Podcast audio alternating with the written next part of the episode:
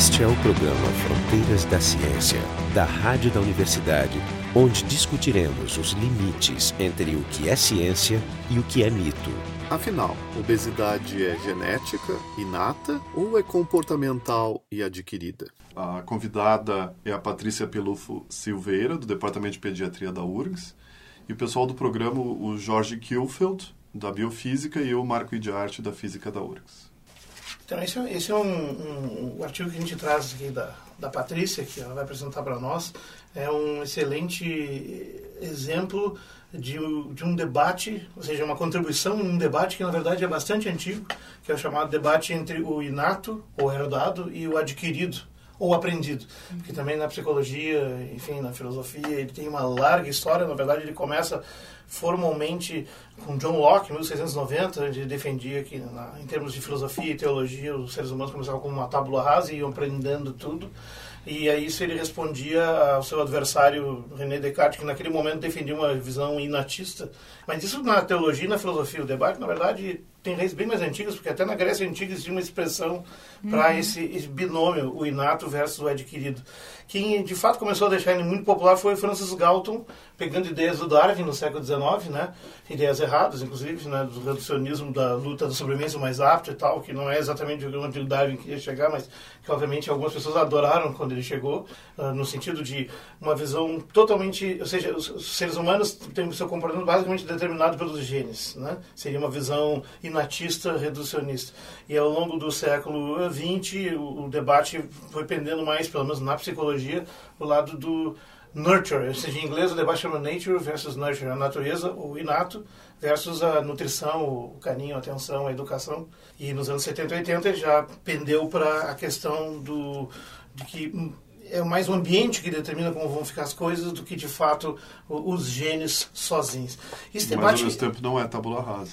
Exato. Não, não é, não é. Esse é o debate que... original, é, não, é. não vem ao caso aqui. O, o legal desse debate é que mesmo hoje, na biologia molecular, nós estamos vendo a era da genômica. A era da genômica, já o próprio nome expressa isso, existe um credo por trás, né, de que uhum. se tu conseguir descrever uh, os genes que causam, genes levam a proteínas, e proteínas fazem funções, basicamente. Uhum. Se conseguir descrever os genes de determinadas doenças, tu domina e entende completamente elas. Essa é a premissa básica do projeto Genoma Humano, e em 10 anos ele chegou à conclusão que não é suficiente. Na verdade, tem uma ou duas doenças que se viu para descrever e já se conhecia. Mas não só isso, tinha a, a, falsa ideia de que uma vez que o genoma fosse, uma vez que se soubesse todas as letrinhas Sim. do genoma, estaria tudo resolvido. Tudo, é, passaram isso, essa ideia. É, isso que era, é. isso que era vendido. Na verdade, passaram algumas ideias bem mais impressionantes do que essa. Né? Um, tem um cara que é o diretor do Human, do Human Genome Sciences, que é uma das empresas privadas do processo genômico, se chama William Hazeltine, ele declarou assim, ó, a morte é uma série de doenças preveníveis, né? Seja, literalmente ele, ele sugeriu que a imortalidade está logo depois da esquina, nas mãos da medicina, da genômica. É uma coisa ridícula, inclusive. Mas tomara que seja.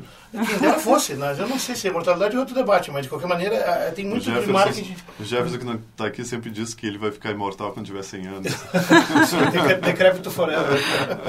mas então, para encurtar uma, uma história que pode ser muito longa, né? É, nesse debate do, de o, o, que, que, o que, que de fato é culpa dos genes, o que, que é o ambiente que determina, traz, e é isso um autor que eu gosto muito, que é o Richard Lewontin, um geneticista que tem vários livros importantes, ele, ele analisa bem, né? tem uma confusão entre agentes e causas. Porque quando tu diz que uma coisa é tantos por cento genético, herdado e tantos por cento adquirido, né, você tem que supor que essas duas coisas são independentes. Que se somam, e né? esse é o grande problema. Nada em biologia, literalmente, é independente. As coisas, uma influenciam a outra. Sim. Então, na verdade, esse tipo de reducionismo é, é, é, caduco. Todo mundo sabe, todo mundo fala isso, mas na hora de trabalhar não é o que aparece. É. Né? Você acaba sempre ficando preso no velho mito. Né? O, o trabalho da, da, da Patrícia traz um exemplo exatamente do cima do comportamento que leva à obesidade, uhum. porque a obesidade não é um, um, um acidente ela é causada por uma compulsão à comida. E isso não é muito falado, né? As pessoas falam na obesidade como se fosse uma entidade mística. Pois é, esse trabalho a gente se baseou uh, em, teoria, em, em, estudos que já haviam, principalmente em relação a risco para doença psiquiátrica, né? Uh, risco genético, assim. Então, Uh, se trabalhava muito com, essa, com esse conceito de tu carrega determinado polimorfismo genético, então tem mais risco para ansiedade ou mais risco para depressão. depressão. Inúmeros trabalhos mostraram isso, por exemplo, em relação ao transportador da serotonina, né? O gene... A serotonina é, é a vilã da depressão e várias isso. patologias. Exatamente. Então, na década de 80, 90, inúmeros trabalhos mostraram uma associação entre tu carregar determinado alelo desse gene e ter mais risco para essas doenças. Então, o que esse pesquisador Belsky, no qual a gente se baseou, e outros também independentemente, Thomas Boyce também, começaram a, a revisitar esses dados que já estavam na literatura, vendo assim que o risco associado ao gene, na verdade, ele variava com o ambiente em que aquele indivíduo viveu, né? Então, assim, existiam estudos bem bonitos mostrando que esse risco acontecia só naquelas pessoas que tinham tido um, uma infância ruim, com trauma, com abuso, estresse, né? E... Finalmente a característica de ambientes pobreza. Mas isso não é a própria definição de risco? Risco não é uma coisa que, que, tu, que tem, tu tem potencial e alguma e tem algum deflagrador que vai te... Exatamente. O interessante é o outro lado da moeda, né? Hum. Que pessoas que tinham o gene, carregavam, então, um alelo de risco, entre aspas, né? hum. né? Se colocadas num ambiente bom na infância, na verdade, elas tinham menos doença. Ah, é? Que é a média da população. Que é a média da população. Ah, então não... Isso é. Ah. Isso é, novo. é. Então, foi com essa ideia que a gente bolou esse trabalho, né? Então, assim, que na verdade esses genes que a gente chamava de risco talvez não sejam de vulnerabilidade, mas sim genes de plasticidade. Foi assim que o Belsky falou, né? Genes que abrem, entre aspas, de novo, aquele indivíduo para influências do ambiente. E foi isso que a gente buscou aqui indo para uma área um pouquinho diferente que é a obesidade ou risco por obesidade, né? Não mais doença psiquiátrica. Então, o que a gente viu aqui é, em crianças, né, aos quatro anos é o que a gente trabalha aqui, é que meninas que carregavam esse alelo de sete repetições do, do gene, do, do receptor de tipo 4 de dopamina, se viu já em adultos que mulheres que carregam esse gene aí têm mais obesidade, IMC, ganham mais IMC ao longo da vida, é índice, índice de massa, massa corporal. corporal. E a gente mesmo já tinha mostrado que em meninas que carregam esse alelo também comiam mais gordura na infância, né? E aqui a gente foi ver se isso interagia, então, com o ambiente em que elas estavam sendo criadas. E, Quer dizer, o que tu buscava era ver aquele outro lado, né? Porque Exatamente. já sabia que ia ter a, a, a, a obesidade. De risco é. já se sabia. ver se a pessoa em ambiente bem comportado, vamos dizer é. assim, ela seria o contrário disso. E seria o contrário disso. Então, assim, a gente usou como proxy do ambiente, a gente usou o nível socioeconômico das famílias, né? E a gente viu que esse efeito que a gente conhecia de risco, ele existia só naquelas famílias de menor nível socioeconômico. Uhum. Mas as meninas que carregavam o alelo e eram criadas num ambiente de nível socioeconômico bom, na verdade elas comiam menos gordura, tinham iam para o outro lado, como a gente ah, viu, tipo, né? Mais saudável que a mais média. Mais saudável que a média. Aqui nós estamos falando, tem uma corte de quantas crianças? 200 crianças ah, e, aqui nesse trabalho. E elas são cidadãs do Canadá, né? Isso. Então, isso é uma coisa importante, né? É, um estudo feito num país de primeiro mundo. É. E lá, então, hum, claramente, é, ou seja, o nível socioeconômico, geral, a população mais pobre tende a comer pior é. Mais, ingerir mais gordura, mais comida, dieta de cafeteria, essas coisas todas, e engordar mais, né? Do que existe de estudos aqui, parece que também é verdade, assim, que as populações de mais baixa renda também comem pior, né? Uhum. Com menos qualidade, menos variedade, enfim. E a obesidade está aqui já. Está aqui já, tá aqui quase, em, né? quase em níveis uh, semelhantes, assim, à América do Norte, né? Mas o, o que chama atenção, se a gente for comparar os dois países, é que o nível baixo, o nível socioeconômico que a gente chama no trabalho, é baixo para eles, né? Para nós, aqui, talvez fosse, né? É, mas, é, mas não muda a conclusão principal. Sim, né? exatamente. Que, é que entre o, o que tem um ambiente mais saudável pode esses genes são de vantagem. De vantagem, exatamente. É a novidade. Protetores. Enquanto né? para no ambiente ruim são de desvantagem. O que sugere, inclusive, uma origem para esses genes. Como eles foram selecionados, né? Essa é uma adaptação evolutiva para quê? O tu acha? Sem dúvida ele é de vantagem para, né, ou para reprodução, né, de acumular gordura, porque mulher acumular gordura é uma coisa em termos de, da natureza interessante, assim, para poder se reproduzir, né? Sim, é Por exemplo, em meninas, enquanto não atinge um determinado percentual de gordura, não dispara a puberdade e não consegue reproduzir, né? Então, assim, esse gene tem, tem algumas uh, coisas interessantes em adultos, assim, ele está associado com alguns comportamentos de risco, assim. Então, pessoas que carregam o gene, assim, relatam ter mais vontade de se aventurar e de, de se jogar de bang jump e tal, jogar mais, Se- usar se mais jogar drogas e de tal. risco. É, se É. jogar numa pizza, É. calabresa. A gente vai ressaltar o trabalho dela, está publicado no, no No JAMA. Pediatrics, né, que é o, o jornal da Associação Médica Americana, seção de pediatria, né, e, e no- na edição que está publicado ele tem um editorial, realça esse, é, hipótese da suscetibilidade diferencial, que aí, ele foi escrito pelo próprio Belsky, que é o autor do qual tu parte, né, se é suscetível para uma coisa ou outra, de acordo com os agentes disparadores do ambiente, né?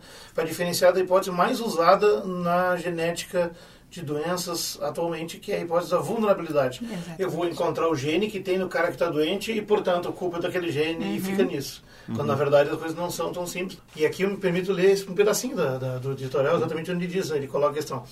Há muito tem sido apreciado eh, para aqueles que estudam diversos aspectos da saúde e do desenvolvimento humano que alguns indivíduos podem ser mais vulneráveis à adversidade do que outros. Algumas crianças e adultos são mais têm mais probabilidade do que outros de sucum- a sucumbir aos efeitos negativos de am- condições ambientais problemáticas, como a pobreza, a malnutrição ou a exposição a doenças. Coletivamente, ao, fazer o estudo então com esses genes que, que tu, tá, tu, que tu explica um pouco melhor para nós, né? Esse trabalho levanta o prospecto, né, de que uma numa interação genes-ambiente, os efeitos adversos da exposição a essas condições ambientais serão especialmente, mas não exclusivamente, evidentes naqueles indivíduos que têm mais eh, genes para obesidade do que os que têm menos.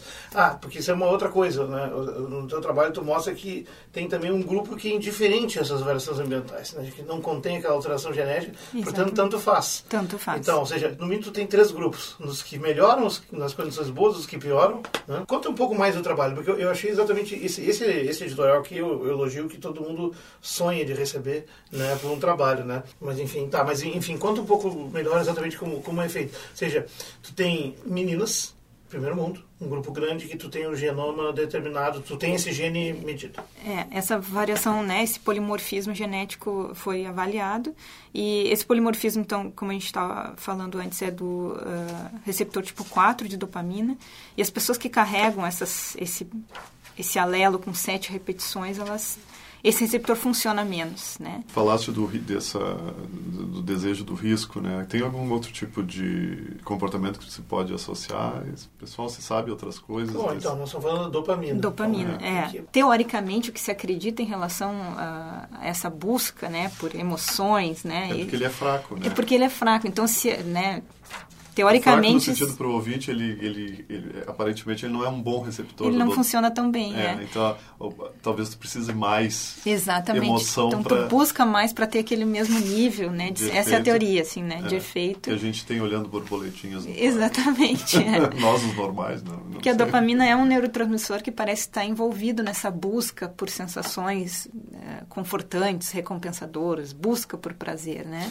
Tu trabalha com comportamento alimentar há muitos anos, né? Sim. E essa coisa da dieta de cafeteria, essa coisa que a gente está, na verdade, comendo muito, que não é só fast food, é, é outro tipo de coisa, é comidas prazerosas, Prazerosas, é. calóricas, Palatáveis. bastante, é, com gosto bom, Uhum. né? Que a gente acaba sendo compulsivamente levado a, né? Que é uma coisa da nossa sociedade de consumo. É. Fala um pouco disso. É interessante, assim, porque em estudos experimentais e também em humanos, né, eh, com neuroimagem também, se mostra que esse tipo de alimento, ele acaba eh, provocando a liberação desse neurotransmissor dopamina, né, em regiões do estriado lá. Então, a pessoa, só por olhar ou por ingerir esse alimento, libera dopamina. E a própria liberação de dopamina faz comer mais. Então, entra um, eh, fica um círculo, né, Sim, em que então, uma tu- coisa... Tu decide, tu- quando tu vai pegar um negócio, tu já decidiu há horas Exatamente. fazer aquele pequeno crime a ti próprio. Exatamente. E o que encerra o crime são os hormônios da periferia lá, né? Insulina, leptina e tal, que acabam acabando com esse ciclo, senão a gente ficava comendo chocolate eternamente, né? Alguns ficam. Agora estão recém saindo da Páscoa, né? Então muitas Exatamente. pessoas estão aí atiradas em casa, sucumbidas. Então, o que se acredita em relação a esse gene aí é que, como funciona menos, essa busca seria mais intensa, né? Para tentar atingir, então, um grau de prazer, uma recompensa, assim, maior. Isso não quer dizer que eles sejam deprimidos, por exemplo. Não, não quer dizer que sejam deprimidos, não. Ah, tem mais a ver com busca mesmo, né? Com intensidade de prazer, assim, né? Aqui convém fazer um paralelo, mas sem entrar em muitas analogias. Esse sistema dopaminérgico, ele faz parte também do núcleo do sistema envolvido em alguns dos comportamentos de dependência química Exatamente, de drogas. é. né? Então, uh, muitas drogas, como a cocaína, atua diretamente sobre ela. Dure- ela, diretamente. Ela mexe nos mesmos receptores, mas algumas outras drogas indiretamente o fazem. E a coisa é mais ampla, comportamentos o fazem, como tu está mostrando o alimentar, mas o alimentar ele é uma ingestão de substâncias químicas. Às vezes, meros comportamentos o fazem. Então, já autores até mostrando comportamentos compulsivos, como por exemplo de consumo, né? Sim, Na sim. verdade, é, qualquer pessoa que tem aquela coisa de hoje estou deprimido, vou ao shopping fazer uma compra para ficar feliz. Existe esse tipo de pessoa. E existe, existe muita gente que usa, né? Além de nós, É. dentro do sistema Exatamente, atual uns de mais, uns consumo. menos, né? Eh, Em resposta ao estresse ou em resposta, né? Tô, tô chateado, hoje eu vou comer. assim, É, tédio. É, exatamente, Isso. tédio. É um excelente mecanismo para o sistema, né? As pessoas vão consumindo inutilmente, muitas vezes. Remove a economia, mas destrói a saúde e o bolso das pessoas. Isso é mais verdade para umas pessoas do que outras, depende Claro. da história delas e depende, como a gente está vendo, dos genes que elas têm, né? Exato. É, não, não dá para generalizar. Não dá é que tomar generalizar. Existe é, uma pergunta que talvez não esteja diretamente relacionada com o trabalho, mas, por exemplo, é, falando de mitos também, esse mito que se a, se a criança é obesa, Uhum. o adulto sempre vai ter problemas de peso, isso, isso é uma realidade, assim? É, porque se vende a ideia de que é uma coisa irreversível. Não, não, foi... foi Uma rota sem saída. É, foi gordinho quando criança, deu. Agora já tem as células da gordura, se É. dizia isso, tem as Os células... adipócitos. Isso, e agora é difícil de se, de se ver livre deles, isso é real. Está tocando uma- um ponto bem interessante. Esses dias eu mesmo que trabalho com isso há bastante tempo me vi nessa situação assim de ter que citar um trabalho para justificar um argumento, enfim, quando estava escrevendo, né? E o argumento que eu queria fazer era justamente esse, assim, que crianças que tinham sido ob- obesas, por mais que quando crescessem deixassem de ser obesas, iam carregar aquela marca metabólica lá e iam ter risco para doença cardiovascular, infarto. E na verdade isso é um mito mesmo. É um mito. Quanto mais cedo se consegue reverter a obesidade na infância, menos se carrega isso aí. Então, crianças que eram obesas e deixaram de ser obesas na infância, na vida adulta elas têm exatamente o mesmo risco Ah, tipo, cardiovascular. é um reset. Reset, exatamente. Tu não fica predestinado, Existe esse né? destino, ó, que está condenado o resto da sua vida. Agora, Que a, a sociedade gosta de consumir um pouco essa ideia do, do destino, né? Do destino. Místico. Assim. E da Não, não. culpa, né? É, Da- aquela pessoa é, carrega aquilo é coisa lá. meio cristã, assim, Exatamente, um é. cultural. né? Então, o que eu digo para o pessoal lá na faculdade, né, com os alunos, é que, assim, imagine a importância disso para um pediatra, para o pessoal que trabalha com, com saúde da criança, né? Que se a gente identifica uma criança ou que tem risco ou que é obesa, tu reverter aquela situação pode impactar a vida dela, né? Diminuir Sim, ou o seja, risco porque antes dela. se via como um caso perdido. Exatamente, né? né? É um Então, perdido. assim, é, um- é, é muito intenso o trabalho que tem que se fazer, então, com essas Não, famílias. Então, o cara, além de ser, sei lá, eh, endocrinologista, que trabalha nessa parte de orientação alimentar, ou nutricionista, eventualmente, ele tem que ser um psiquiatra de, de mão cheia. E É. como é que tu reverte isso diante de toda essa pressão da, da sociedade É. por consumir alimentos? Mas tem a pressão, É. tem uma pressão dupla, né? Porque tem o, o que se chama de como é, obesofobia ou gordofobia. Por um Essas lado, pessoas sim. sofrem muito. É, mas né? assim, ó, numa primeira camada de aproximação, a exposição maior é ao impulso por consumir. É. Ou seja, a primeira camada comercial que aparece é propaganda para compra, compra, Mas compra, isso é- isso é um Depois, generalismo, nos né? do- documentários, não sei se é para quem vai mais a fundo, para quem tem acesso à informação, É. tu começa a descobrir problemas. E em relação às crianças, assim, o- a maneira de agir tem que ser com a família inteira. Não adianta a gente dizer, ah, o fulaninho ali, o A família inteira Júnior. É, porque geral, muito difícil vai acontecer que tu tem só o filho lá que é obeso, né? Em geral, toda a família tem que entrar no esquema, todo mundo tem que se ajudar. É, ali. no deixa eu minha frase, não que a família seja gorda, a família toda tem pensamentos Tem gordos. pensamentos, É, porque exatamente. assim, ó, se um tem um metabolismo que não faz engordar, ele come tanto É. demais, mas É. não aparece. Não. Então, ah, meu pai é magrinho, então eu também posso comer buffet. É. Não é assim. Nesse teu trabalho, eh, vocês fizeram esse controle da família? É, nesse tra- essa corte, ela, ela Corte, eu gosto do nome. é, Eu tinha com dois ossos, né? Isso. Ela se dedicou para estudar, né? O nome do, do projeto é A Diversidade Materna, Vulnerabilidade e Neurodesenvolvimento, o MAVEN, né?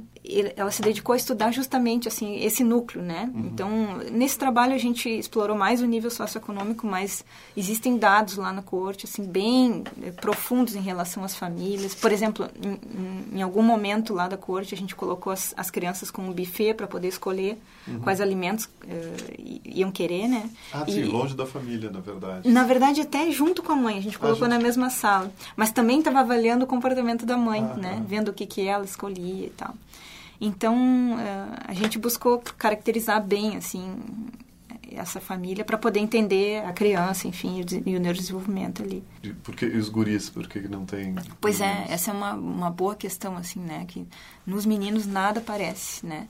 E talvez tenha a ver com aquela questão uh, de evolutiva que a gente estava falando antes, né? Que para as meninas talvez seja mais interessante acumular gordura sim, quem vai cedo. E um é. Sim, sim, mas assim, é. mas isso é específico, específico desse, desse alelo que está sendo olhado ou, do ponto de vista de obesidade, tem, eh, os meninos têm menos problemas que as meninas? Obesidade é mais distribuído, mas se tu for pensar em termos de alterações de comportamento alimentar, as meninas sempre têm mais, né? Transtornos alimentares sempre mais, o sexo feminino, né? Uhum. Então, quando... Ah, tu quer dizer o uso da comida como... O uso da comida como anorexia, bulimia, compulsão Sim. alimentar, sempre é mais no sexo feminino. E, e, o, e, o, menino seria obeso por quê? É não seria uma tentativa de obter prazer, seria uma outra coisa? Eu acho que também acontece em alguns meninos, assim, mas menos frequente, né, uhum. do que nas meninas. Mas é mais fácil imaginar que são carregados na carona desse é. sistema.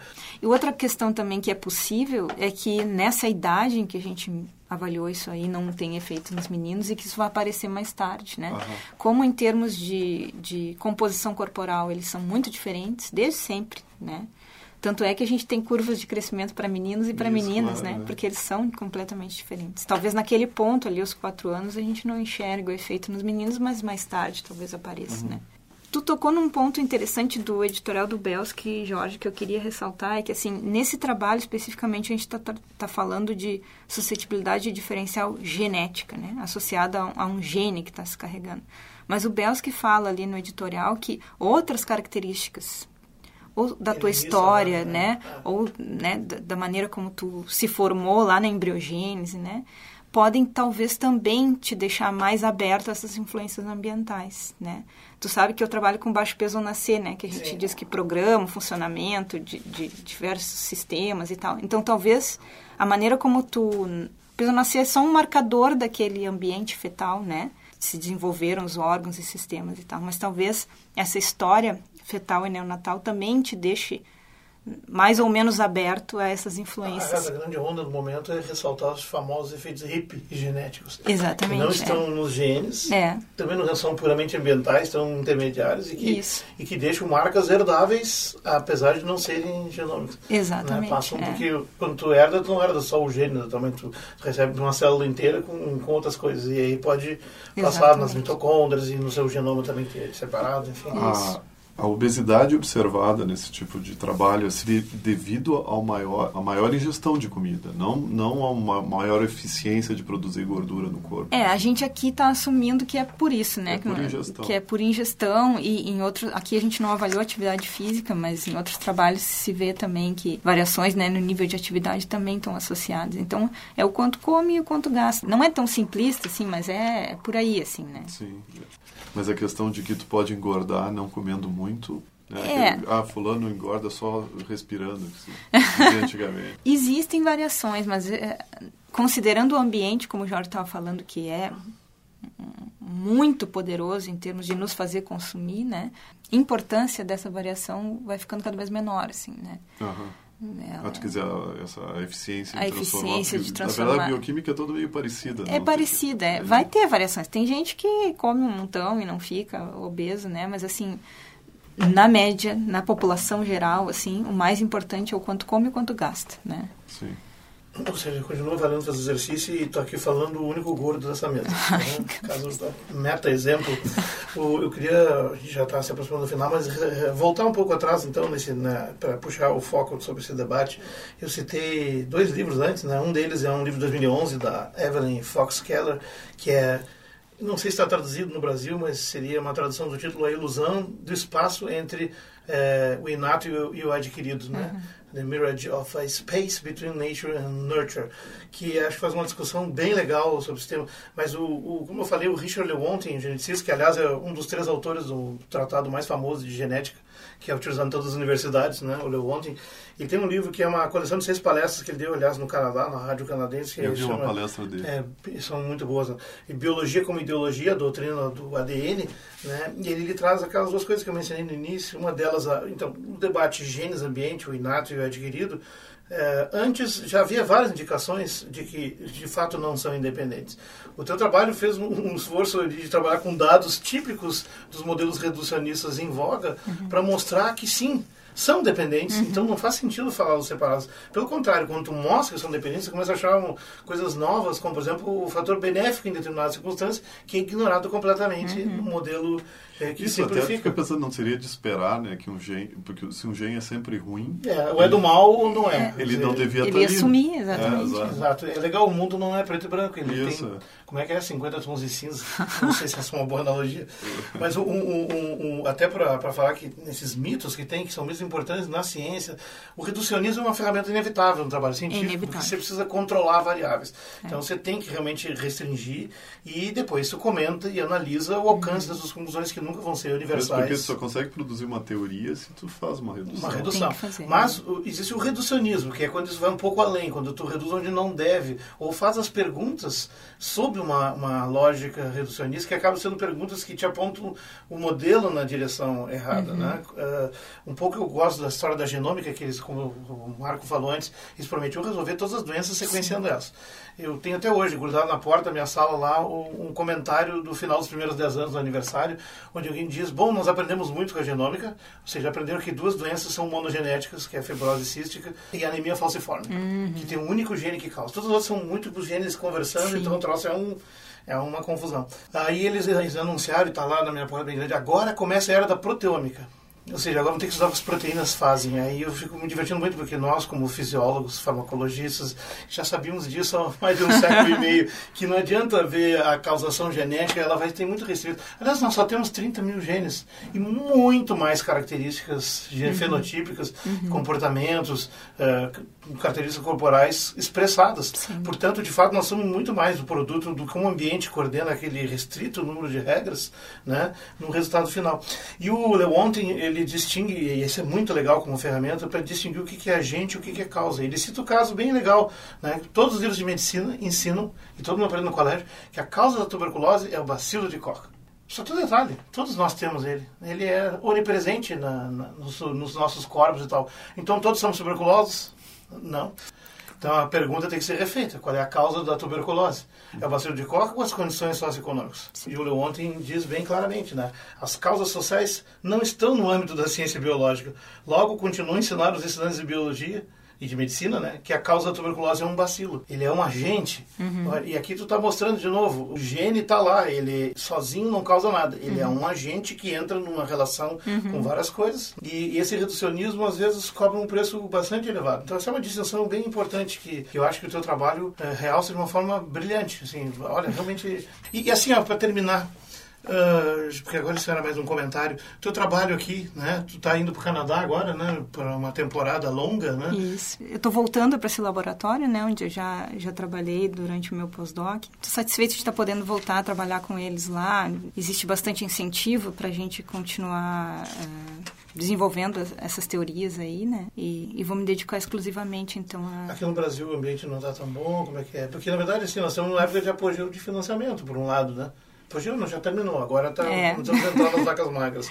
Tem os, tem os problemas anteriores não resolvidos no ambiente acadêmico, né? Cultura de pesquisa. É, é acho que o espaço para pesquisa ainda é limitado, assim, né? Em termos de, de carga horária e disponibilidade, uhum. assim, do que se pode dedicar, né?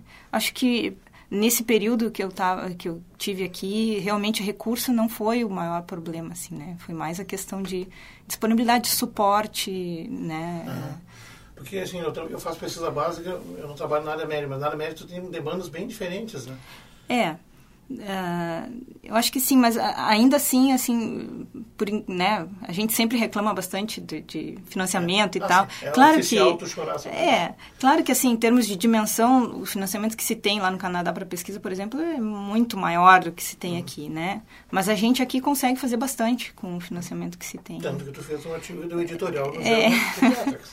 Mas eu acho que é mais em questão de, de suporte, apoio, estímulo, né? Valorização, assim, eu uhum. acho que é mais por aí. Na zona da pesquisa. Da né? pesquisa, exatamente. Uhum. É. Hoje a gente falou sobre o, um, o primeiro programa da série Herdado versus Adquirido, mas Esse o é um tema, tema longuíssimo. É, o tema de hoje foi obesidade, né? O, o subtema dentro desse grande tema.